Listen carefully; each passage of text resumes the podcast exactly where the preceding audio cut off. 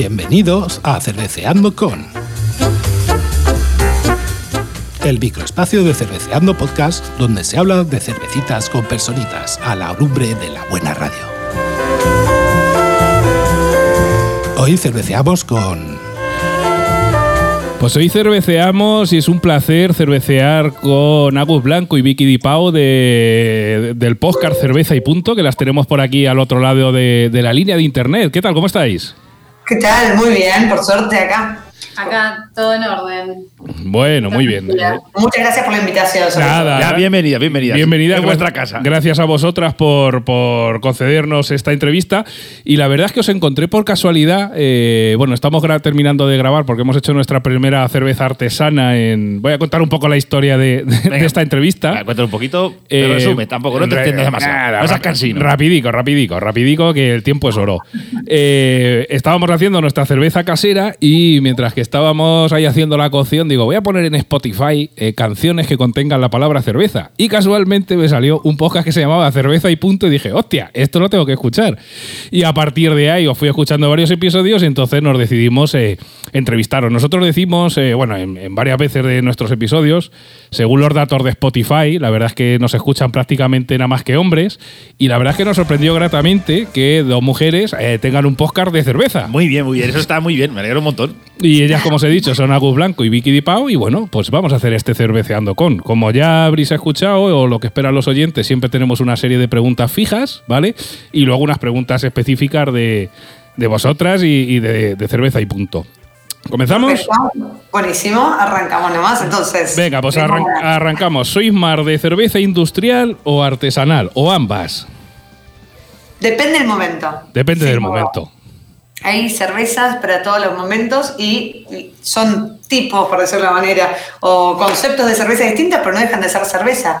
Y eh, eso es un poco de lo que, de lo que vivimos nosotros, de cerveza y punto, no importa eh, nada más. Sí, exactamente, es como dice Agus. Para mí también depende mucho del momento y, y las ganas, ¿no? O sea, qué es lo que. y las ganas que tenga de tomar en ese momento una cerveza, porque hay momentos en los que uno está más predispuesto para una. Una lager a lo mejor normalita, ¿no? Y luego otro día una más especial. ¿no? Claro, sí, una industrial o una industrial, o sea, convencional que encontramos en cualquier supermercado, o quizás algo más eh, artesanal, eh, algo más de sabores intensos, aromas, más cuerpo. Depende mucho del momento, ¿no? Bueno, no bueno, que acá, que acá en España se puede conver- eh, conseguir en el supermercado una de trigo también Claro. Muy, muy buena, ¿no? O sea, industrial es un concepto que a, a mí no me gusta hablar de separar Sí, de no, más hablar de cervezas premium. Ah, bueno, sí, sí. Bueno, también es verdad que hay cervezas premium industriales Sí, que la, están la muy línea ricas. entre artesanal e industrial premium es una línea muy delgada que es a veces es complicado incluso hasta definirlo. A ver, bueno, hay cervezas buenas y cervezas malas, unas industriales, otras artesanales, de todo hay. Aparte de cerveza, ¿qué otro nombre le utilizáis para denominar a la cerveza? A lo mejor echar una fresca, decimos aquí en la, en la mancha. Eh, eh, nos gusta mucho, bueno, a las dos nos gusta mucho más llamar las cervezas por los estilos, pedir directamente la cerveza por el estilo más que por un sinónimo de, de cerveza. Sí, de hecho no, no, no solemos usar la palabra cerveza tampoco, No. más que para el título de nuestro podcast, bien, bien, bien, bien. porque hablamos mucho de, de eso, ¿no? Cuando, hasta cuando vamos a, a un bar y, y nos preguntan por una cerveza, aunque sea un garito pequeño, a veces eh, le preguntamos, bueno, ¿qué estilo es? ¿Qué, qué estilo tienes? Y generamos, el, para el que no suele hablar así, la pregunta, ¿no? Eh, hablar un diálogo. Joder. Y el que sabe, ya, te, ya sabe que sabemos.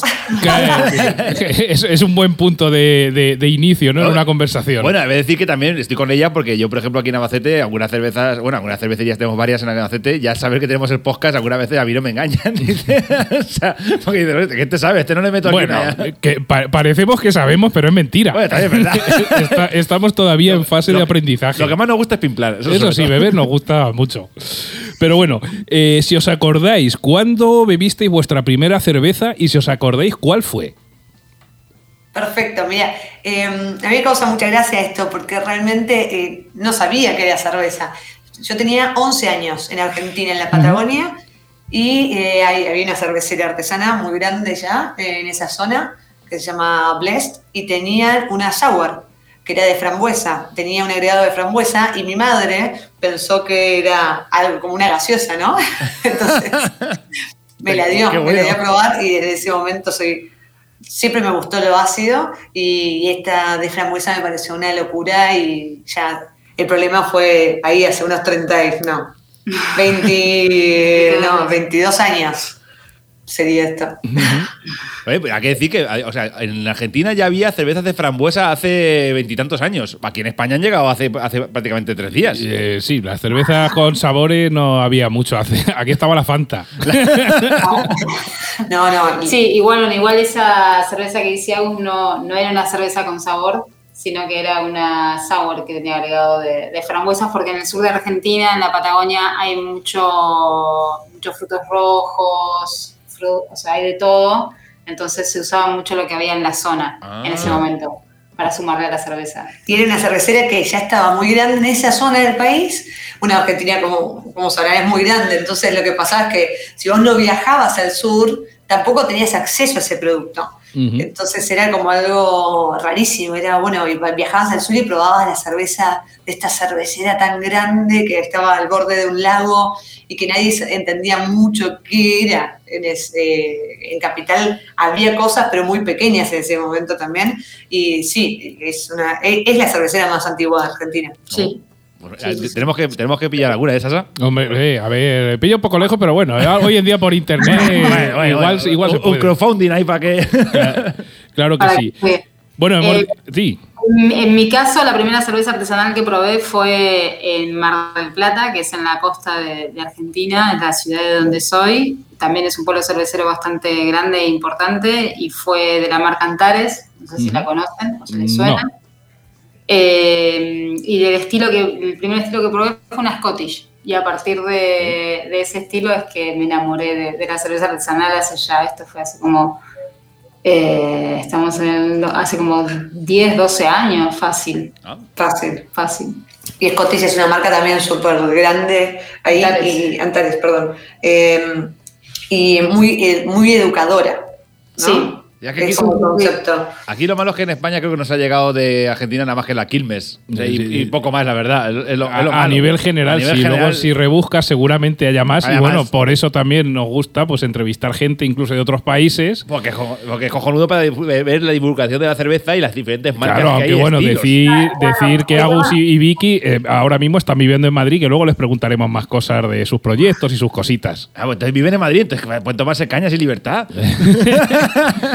Bueno, hemos hablado de cuándo fue la primera cerveza. ¿Y la última que os habéis tomado, cuál fue? ¿Y cuándo? La última, la última que tomamos, que tomamos creo que fue las, fuimos las dos hace dos días, estuvimos en el FIBAR ahí en Valladolid, en una feria de coctelería y destilados, y ahí nos tomamos una cusqueña. Sí. Una- Que es una cerveza industrial eh, de Perú. De Perú, sí, bueno, llamándose Cusqueña. Esa, esa sí la conocía, ¿ves? La, la otra no, que lo habéis dicho, pero esta sí. ¿Soy Eh, más de tomar cerveza en el bar o en casa? eh, en ambos lados. Ambos. En ambos. Vivimos de, de la cerveza nosotras, por lo cual en casa hacemos muchas catas para generar contenido y afuera y damos muchas catas presenciales también y bueno, Vicky también trabaja en una cervecería, por lo cual está dando catas mucho tiempo, así que son, tomamos en los dos lugares. Es un 50 y 50. Sí. Claro, así da gusto. Si es que no hay, no hay, no hay, no hay por qué excluir ninguno. Claro que sí. Vamos con la pregunta polémica de estos cerveceando con ¿qué cerveza nunca pedís en un bar? Si es que hay alguna. La que no tengan, me, enca- me encanta esa respuesta. muy bien, muy bien. Y bueno, vamos con la última pregunta así general que hacemos Sí, siempre en el pero- cerveceando con, pero cre- creo creemos que sabemos la, la respuesta, pero bueno, la tenéis que decir vosotras. ¿Os gustan las IPAs o no? Sí, sí, sí, sí, a, nos gustan, a mí me gustan las IPAs, eh, pero también me gustan mucho otros estilos. Últimamente estoy tomando menos IPAs, igual. Bueno, que las IPAs es un género que actualmente, bueno, ahora ya lleva, ya lleva ya años, pero aún así es como que crea polémica para la gente, es como un sabor nuevo. Eh, Está muy de moda, es un sabor nuevo que. Pero antes- yo creo que hay que acostumbrar el paladar, porque por ejemplo hay que decir que a mi novia al principio decía que no le molaban y luego ya dice, "Oh, esto, esto Ahora le está mola". sacando el gustete, ¿eh? Eh, De todas maneras, está IPAs bueno. ta- de las IPAs también es un mundo que, que es gigantesco. No todas son iguales, ni saben parecido, ni de lejos. Eh, hay, una, hay una por cervecera. Pues, eh, eh, sí, efectivamente, esa es la definición. De ahí conta. Y bueno, nosotros tenemos nuestro, estrenamos nuestro podcast justamente hablando en la semana del IPA de este año, porque es un tema que, que, nos conmueve desde hace muchos años y, y por eso hablamos mucho de ese tema también ahí. Muy bien, pues bueno, vamos un poquito a, profundizar más en, vosotras y en vuestro podcast. vamos a haceros un poco de publicidad también para que, se escuchen. Y bueno, contadnos un poquito, si puede ser, cómo nació el podcast de Cerveza y Punto, qué temas tratáis y dónde se os puede encontrar para la gente que todavía no lo conozca y esté escuchando ahora mismo Cerveceando Podcast. Perfecto. Em, bueno, Cerveza Punto nace de nuestra vida cotidiana. Em, nosotras, la verdad que estamos, como mencionaba antes, eh, no, no es un hobby, sino que ya hace varios años que trabajamos activamente en la industria de la cerveza. Y entonces hay algo que, pasa, como ustedes sabrán, cuando uno trabaja en un tema y le gusta y le apasiona, siempre eh, quiere crecer, siempre quiere comentar, siempre está leyendo lo último. Y entonces se generaban debates eh, muy interesantes, eh, bueno, por lo menos a nosotros nos parecían interesantes.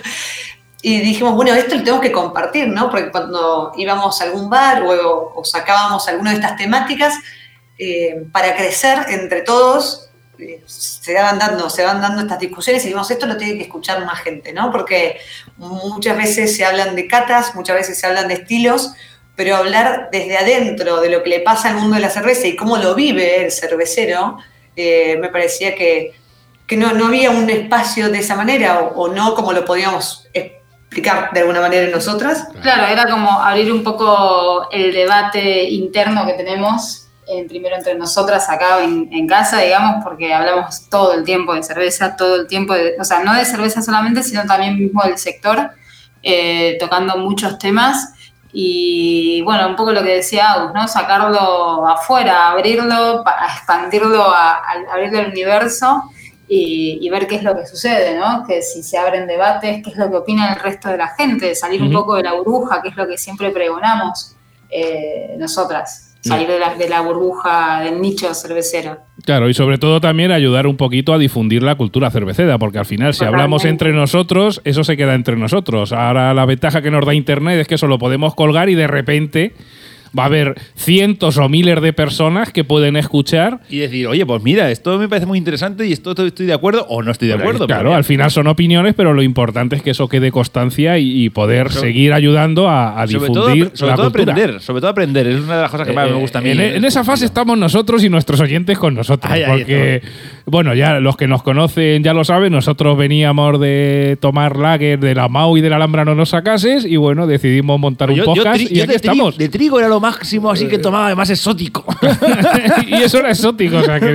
era como, me tomaba una franciscana y era como decir, ¡wow! Así que por aquí estamos eh, eh, contribuyendo en la medida de nuestras posibilidades pues a, difundir la cultura cervecera y sobre todo a aprender, porque el mundo de la cerveza es gigante y hay muchísimas cosas que aprender. Bueno, la siguiente pregunta. todo, perdón, de, valorar, ¿no? Porque a nosotros también lo que nos, nos pasa, nos pasa continuamente. Hoy, por ejemplo, vamos a dar una cata a unas 35 personas. Y mucha gente, eh, consumir es la primera etapa, ¿no? Después hay un tema de valorar el proceso, valorar los insumos, valorar lo local, valorar eh, el trabajo familiar, puede ser una empresa, una, fábrica, hay tantas cosas dentro que a veces, eh, bueno, lo que nos pasa es eso, que la gente no desconoce un montón de cosas que también ayudan después a entender lo que estamos tomando. Porque, porque hablar de un stout y decir, bueno, ¿sabes qué? Hablemos de un stout. Vale, buenísimo. Pero después va la gente y dice, no, bueno, pero esta stout sale 7 euros. No la voy a comprar. ¿Por qué? ¿Por qué es tan cara? ¿Por qué no me tomo una, una oscura de industrial? Bueno, y para esto está más allá de los sabores, ¿no? Está entendiendo de dónde proviene la cerveza. Perdón, me apasiono y, empiezo.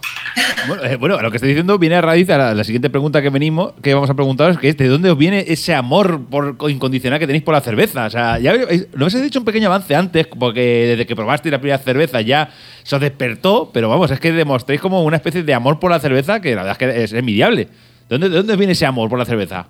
Eh, bueno, sí, un poco con la pregunta anterior de cuándo, cuándo tomamos nuestra primera cerveza, a mí me pasó en ese mismo momento. En ese mismo momento que probé la, la cerveza de, Antares, eh, también yo venía tomando cervezas todas iguales, del mismo color, del mismo cuerpo, misma graduación alcohólica. Probar algo así fue totalmente revolucionario para mí y además de, desde ese momento eh, me, me, empecé a introducir mucho más y aparte justo esta cervecería tenía creo que cuatro o cinco estilos, uh -huh. entonces era algo de ir y probar y además esto educativo que nombraba Agus. Eh, estaba bárbaro porque te, te, ayudaban a introducirte, ¿no? Te contaban los estilos, te explicaban los estilos, te sugerían maridajes. Todo eso empezó cuando yo tenía 20 y pico, 20, 19, 20 años por ahí. Y fue todo un largo camino. Empezó, empezó como un hobby para mí la cerveza artesanal, como empezó para mucha gente. Y después lo llevé, los, lo llevé al campo, digamos, lo pude transformar en mi campo laboral. Yo trabajé muchos años para una empresa de telecomunicaciones que nada que era el rubro de la cerveza. Uh -huh, uh -huh. En un momento decidí renunciar y me armé un viaje por América del Sur en el que iba en una furgo, en una furgo antigua Volkswagen. Oh, y de las clásicas. La clásica de los hippies. Exactamente, esa misma. Eh, y el objetivo del viaje era descubrir la cultura cervecera de diferentes provincias de Argentina, distintos países, y todo ese camino me llevó a trabajar en una cervecería, una microcervecería artesanal en Perú. Eh, y ahí estuve trabajando en el área de producción y desde ese momento dije, no, de acá no me voy más. De, o sea, del sector, ¿no? De, del sector cervecero. Eh, y eso, eso es como... Es, un... es una historia bonita, ¿eh? O sea, está chula. Y, y está, está, está, muy, muy, muy resumida, obviamente. seguro, seguro. Deberías de escribir un libro igual. Sasa, Sasa, vamos, a, Sasa, vamos a comprarnos una, una, Volkswagen y nos vamos a Alemania. Sí, sí, porque cruzar el charco con la Volkswagen no, va a estar jodido. Es que a Remo no jodas. Oye, y un poquito relacionado con, eh, con lo que nos estáis contando, hemos oído en vuestro podcast que también es, tenéis el proyecto de Lúpulo Digital. Contad a nuestros oyentes qué hacéis en, en Lúpulo Digital. Vale, bueno, justo el paralelo Vicky yo soy, nosotros en Argentina solemos usar esta referencia, ¿no? Yo soy gastronómica. Uh -huh. Quiere decir que fui desde pica, o sea, lavé vasos, hasta camarera, eh, cargada de barra. Yo toda la vida trabajé en servicio de atención al cliente a nivel gastronómico, en restaurantes, en bares, en discotecas. He pasado por, por todos los rubros organización de eventos, pero de día estudiaba. Eso fue desde los 16, ¿no? Como, eh, de la noche trabajaba en algún bar o alguna cervecera, lo que sea, y de día estudiaba. Y eso, eh, lo que estudié fue marketing. Marketing, diseño gráfico y psicología. Eh, mucho, mucho estudio, me gusta mucho estudiar, soy, soy, soy, soy friki en eso.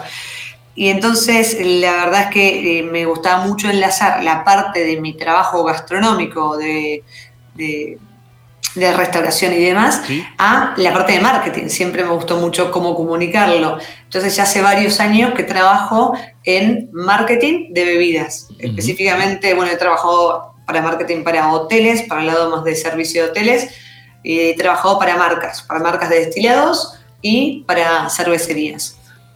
Nosotros cuando llegamos acá, eh, decidimos ya ponerle un nombre a, este, a esta agencia que en verdad eh, ya tiene hace unos cuatro años, está en Argentina, sin nombre, era mi nombre personal de alguna manera, a voz blanco, y ahora ya unidas con Vicky y trabajando con muchas cerveceras aquí, le pusimos nombre que es Lúpulo Digital, que es eso, una agencia de marketing especializado cerveza. para cerveza. Ay, pues, mira, pues nada, si tienes una empresa cervecera, ya sabes lo que tienes que hacer, ponerte en contacto con Lúpulo digital, que te van a ayudar a potenciar eh, tu imagen de marca. Igual que Lúpulo potencia el sabor y la marca.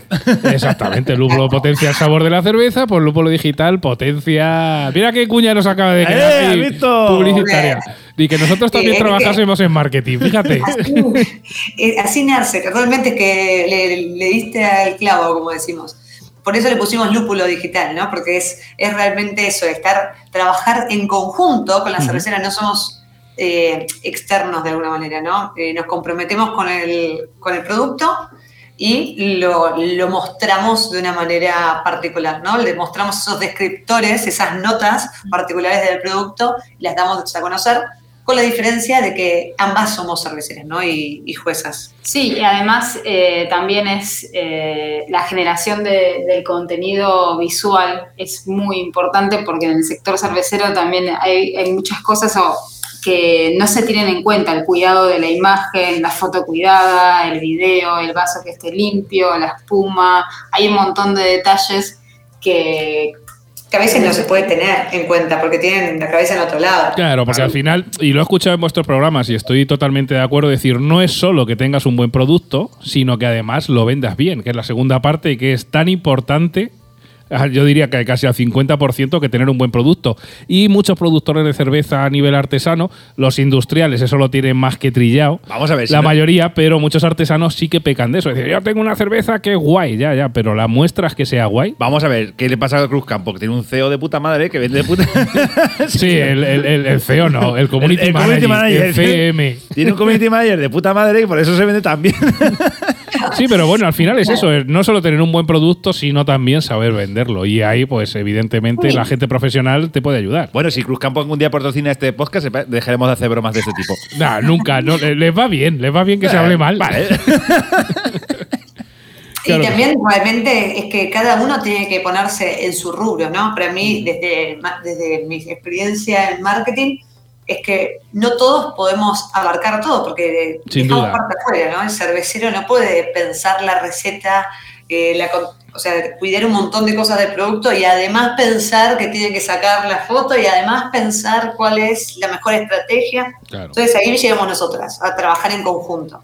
Efectivamente, al final cada uno a lo suyo, es decir, el cervecero tiene que hacer buena cerveza y la parte de, digamos, de marketing o de cómo vender esa cerveza, pues hay gente profesional. Hombre, si ya te juntas con todo, pues sería la leche, ¿no? Pero es, es un poco complejo ser especialista en todo. Eres un semidios y ya haces de todo. Claro que sí. No, no, pero es verdad que hay algunos cerveceros que, conozco que tienen mucha idea también. De, sí, no, oye, hay, hay gente que lo hace muy bien, ¿eh? Hay gente que lo hace muy bien pero igual no por eso delegar a veces también te ayuda a ser más creativo, ¿no? Sí, sin duda alguna.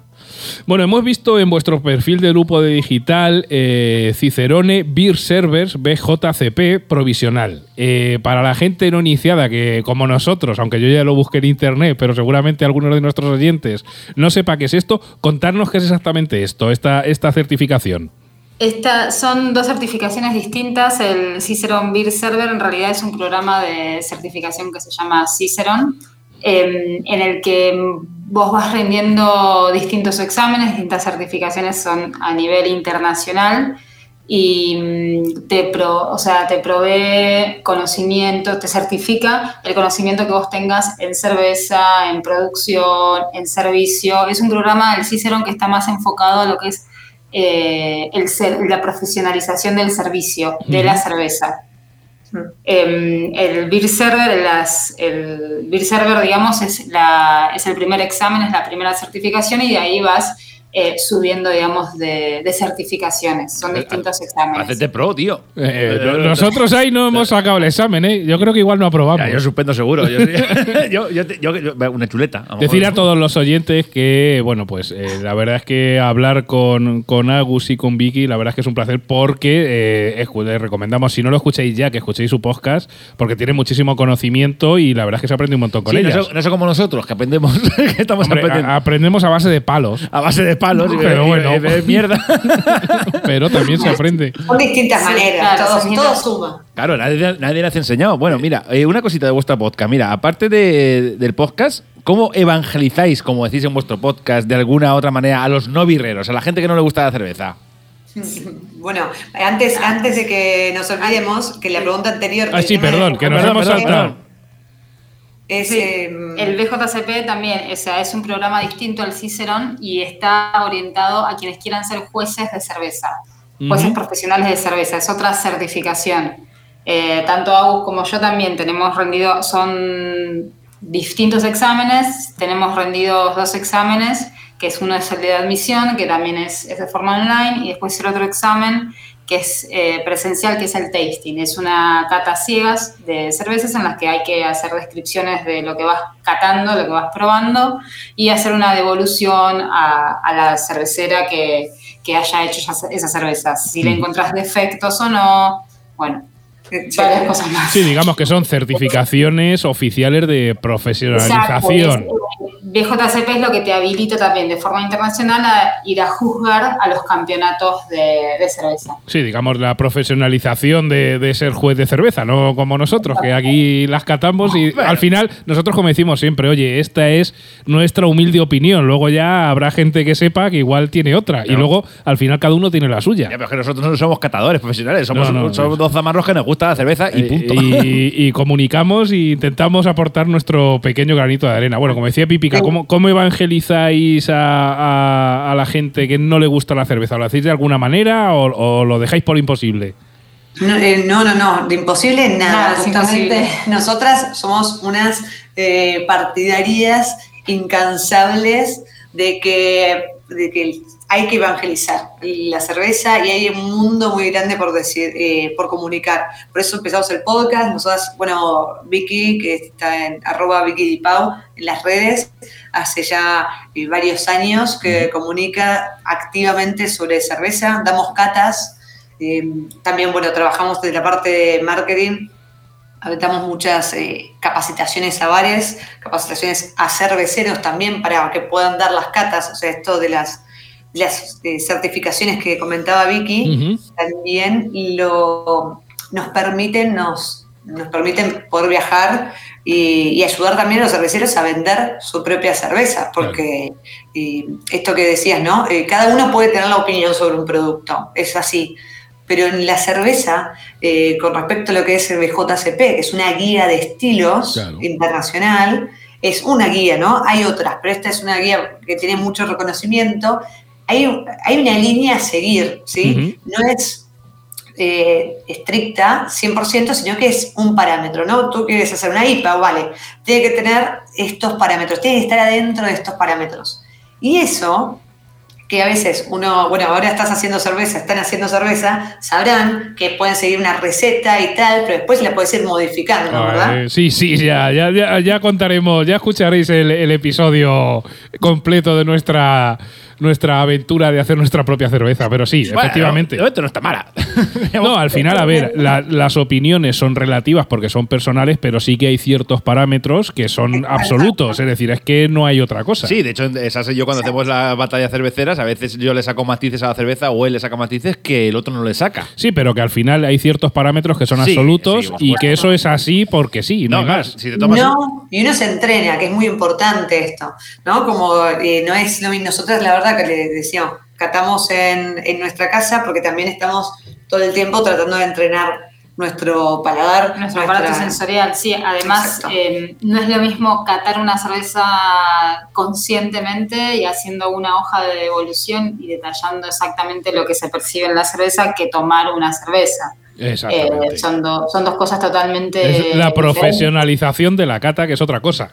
Claro. Sí, total. Pero entonces, eh, para evangelizar, eh, finalmente evangelizamos en todo momento. Mañana nosotros estamos viajando a una competencia, a jugar cervezas que nos invitaron a una competencia y estamos muy contentos de ser parte. Y la verdad que sabemos plenamente que cuando vamos a un lugar a conocer más jueces de cerveza, más gente metida en, en el tema de la cerveza, sabemos que vamos a estar hablando, que vamos a estar invitándolos a que, se sumen a comunicar, a, evangelizar y, y sumar siempre. Efectivamente, aquí hay que evangelizar, palabra de cervecero y hay que, hay que intentar que la gente no solo les guste, sino que además entienda. Lo que hablábamos hace un ratico, que no solo hay rubias lager de Mercadona o de X cosas, sino que, el mundo cervecero es gigantesco. Esto para esta gente que te diga, no, es que a mí me gusta el vino.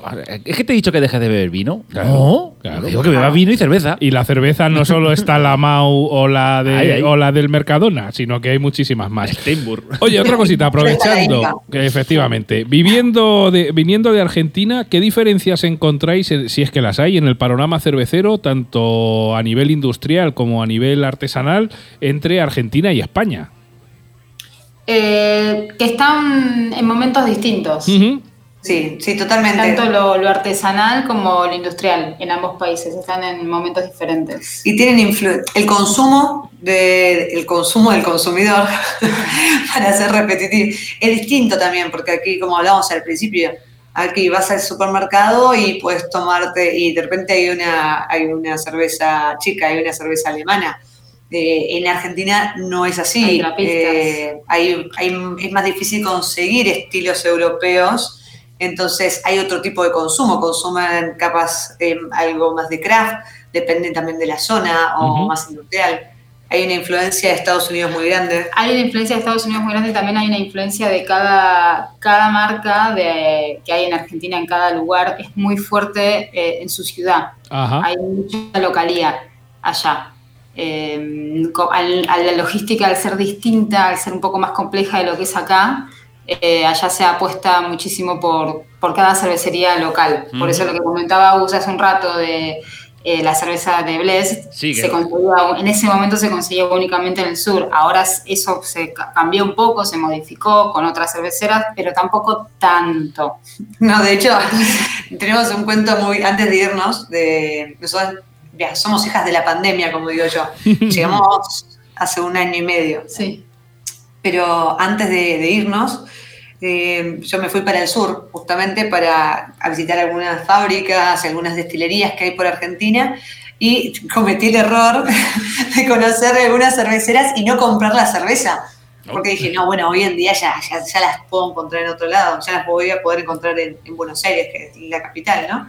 Y no, Y no, no. Hay, cer- hay cerveceras que solo se venden en alguna ciudad y ahí si la querés consumir eh, tenés que viajar. Bueno, Y- que, bueno, nosotros yo es decir que Sasa y yo cuando viajamos, pues por separado, no vamos juntos, pero cuando vamos por separado, siempre trae- les traemos cervezas, el uno al otro nos traemos cervezas. Sí, sí, cervezas de la zona. Hombre, a ver, la mayoría o muchas, eh, aquí por lo menos en, en España, venden online, pero hay otras que ni siquiera tienen página web para vender online, entonces es o te la traes o, o te olvidas de esa cerveza Claro, porque no la vas a poder Hay probar. algunas que hemos probado que son auténticas maravillas y otras auténtica purria. Pero bueno, también hay que decir que bueno, al final es un poco también el, el consumo de, de proximidad, lo que ahora se está volviendo otra vez a intentar consumir productos de tu zona, porque esto es un sinsentido lo que, lo que, lo que ha venido ocurriendo en los últimos años y veremos a ver qué, qué pasa con todo esto.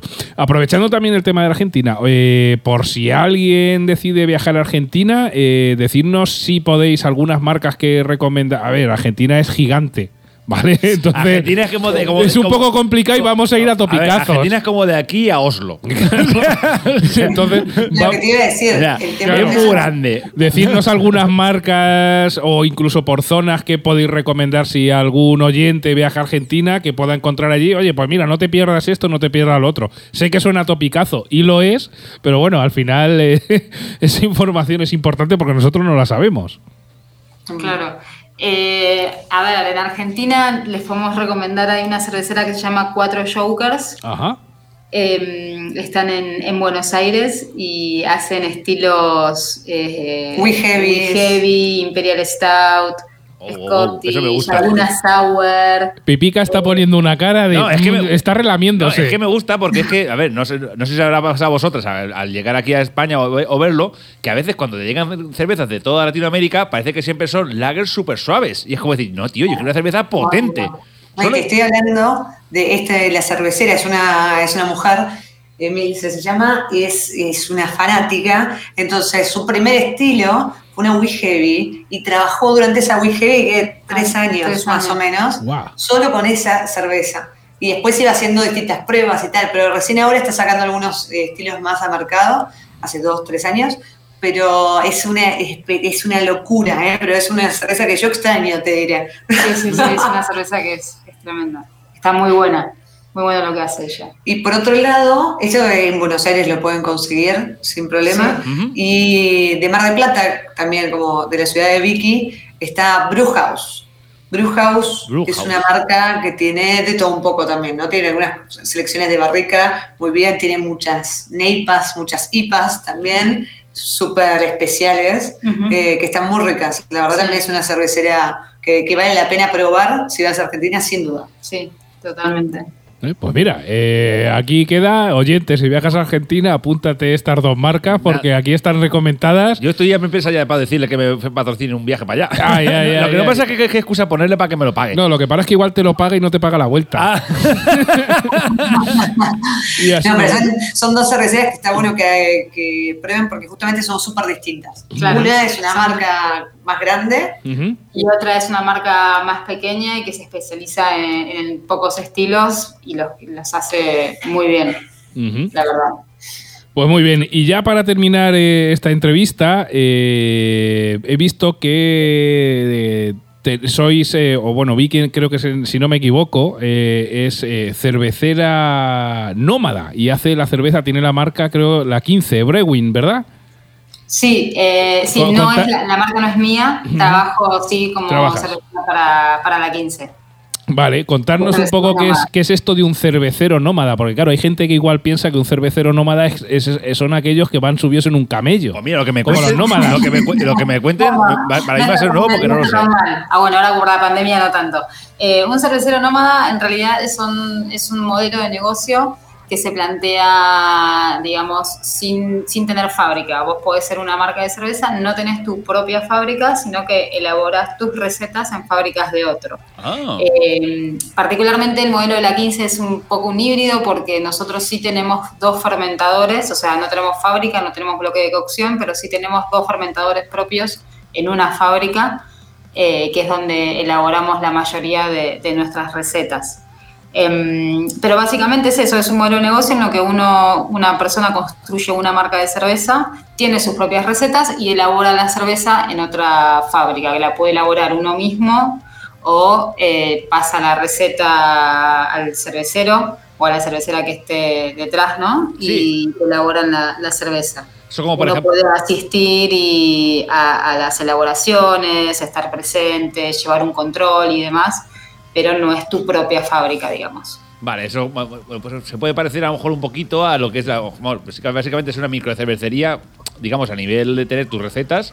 Y luego, claro, depende el mejor postor, tú dices, pues mira, ahora la fabrico, me la fabrica este o me la fabrica el otro. Bueno, pues toro, donde te interese, Donde te porque interese, tengan ¿no? el, el material. Sí, Claro, más que mejor postor es también un poco a dónde nos, dónde nos guste también, ¿no? Es elegir eh, la calidad de cervecera de fábrica que, que a uno le guste, más que el mejor postor. Claro. También es algo que a uno le permite hacer muchas más colaboraciones, colaboraciones no solamente dentro de España, sino también afuera. Es algo que es nómada también porque te permite viajar más.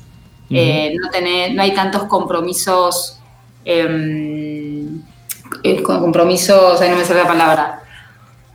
Eh, No, no. es tanto comercial también. Sí, es- cada cervecera, como hablamos de las IPAs, ¿no? Cada, Sí. cada cervecera tiene una, Claro. eh, un know-how capaz en- especializado ¿viste? Eh, en un estilo. Entonces, lo que hacen es pensar en, al respecto de eso. Por ejemplo, Guineu, que tiene una sala de barrica súper grande Claro. y tienen, tienen esa posibilidad, no es lo mismo una fábrica que capaz que no, no ni usa barricas, ¿entiendes? Entonces, a partir de eso es que van seleccionando las fábricas donde elaborar cada receta. Sí, en función del producto que quieras fabricar, pues tendrás unas fábricas que cumplan unos requisitos u otros. La ventaja es que puedes elegir, ¿no? Dónde, dónde quieres fabricar en función del producto que quieras, que quieras hacer. Bueno, y una pregunta que te quiero hacer- eh, así que me la saca de la manga Sí, me, totalmente. me- me está mirando Pipica, como tengo aquí una duda que Eh, quiero preguntar. hombre, por supuesto, vamos a ver. eh, eh, ellas son expertas en cerveza Sí. y les gusta beber cerveza bien bebida, o sea, en el sentido de decir, de cerveza con calidad y saben dónde beberla y saben dónde buscarla. Claro, vamos a ver. Madrid es un sitio enorme de 4 millones y medio de habitantes que en cualquier garito de mierda te cobran 3 euros o 4 euros por una lager. A mí me da igual pagar más o pagar menos por una cerveza, pero me gustaría ver, una cerveza de calidad. No me gusta hacer publicidad a gente que realmente no nos patrocina ni muchísimo menos, pero sí que me gustaría, como yo, que a veces vivo cerca de Madrid y alguna vez voy a, ver- un concierto o visita a algún familiar, decirme, oye, ¿dónde puedo ir a tomarme unas cervezas de calidad? De decir, oye, mira, este bar, vale, sí, las cervezas a lo mejor las pintas pueden estar entre 5, 8 pavos, lo que fuera, tal igual. Si nos Pero- ponemos en un compromiso, si queréis decir alguno, Sí, queréis decir alguno, porque estaría bien así, es- decir, mira, pues yo voy a tal sitio o voy a tal sitio, porque estaría bastante bien de decimos, mira, tal o cual. Digo, porque la gente muchas veces sabe lo típico, que llega ahí de turisteo y a saber dónde se meten y le meten la moja. Sí, sí, es verdad, es verdad. Mira, yo te voy a eh, contar a dónde, a dónde voy yo a sentarme a tomar cerveza. Esa, esa es la, la pregunta. ¿Dónde vas ¿Dónde tú? vas tú a tomarte una cerveza cuando vas a tomar una cerveza en Madrid? fácil. Perfecto, vale. Eh, voy a la Birratorium. No sé si. Birratorium. Eso hay que buscarlo ya. Birratorium es una tienda, es una tienda que también tiene insumos para eh, homebrewers, pero también tiene cervezas internacionales y locales, mucha variedad. Tienen tres grifos y de tres, o tres o cuatro grifos que van rotando, pero lo interesante es que tienen unas pequeñas mesitas y podés tomar lo que tengan en la nevera. O, bueno, vale, que con esta temperatura hay, la Sí. cerveza la mantienen súper bien, entonces de la estantería también, eh, y probarlas y tomarlas ahí mismo. Y ahí tenés cervezas, de, de- la verdad, de todos los precios, porque yo he tomado eh, belgas a 2,50 y he tomado también súper especiales A 8. A 8. a 8 o eso. a más. Por eso, a ver, yo soy una persona que a mí no me, no me disgusta pagar más o menos por una cerveza cuando la cerveza me está buena. Pero sí que es verdad que lo que no me gusta es que me engañufen. Bueno, pero, ni, pero ni a ti ni a nadie. A nadie. Pica, claro. Lo que pasa es que cuando tú vas a un sitio siempre tienes que preguntar al de allí dónde Ah, va. A ver, ¿dónde vas tú? Claro, pues eso, Claro. eso es lo que No, hemos lo hecho. interesante es que la, la gente de ahí no eh, realmente conoce. Nosotros fuimos Sí, por son- primera vez y, y nos llamó la atención eso y por eso volvimos y tampoco no es que trabajamos con ellos ni nada. ¿eh?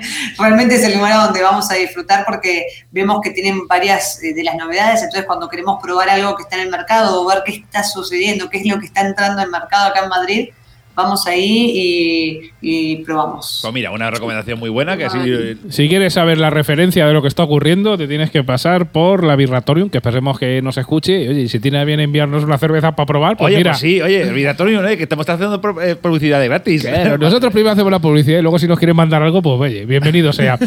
Pues nada, chicas, eh, Vicky y Agu, muchísimas gracias por, por concedernos esta entrevista. Eh, la verdad es que hemos aprendido muchísimo. Y por último, eh, ¿dónde os pueden encontrar a vosotras la gente que todavía nos conozca? Aunque ya hemos hecho un perfil, la verdad, un perfil general, tanto a nivel cervecero como a nivel profesional de quién sois, ¿dónde os pueden encontrar? Vale, en Instagram como Agu Blanco RM, que esa es mi cuenta personal, y después, bueno, también estoy en YouTube igual, pero eso es otro tema, Agu Blanco.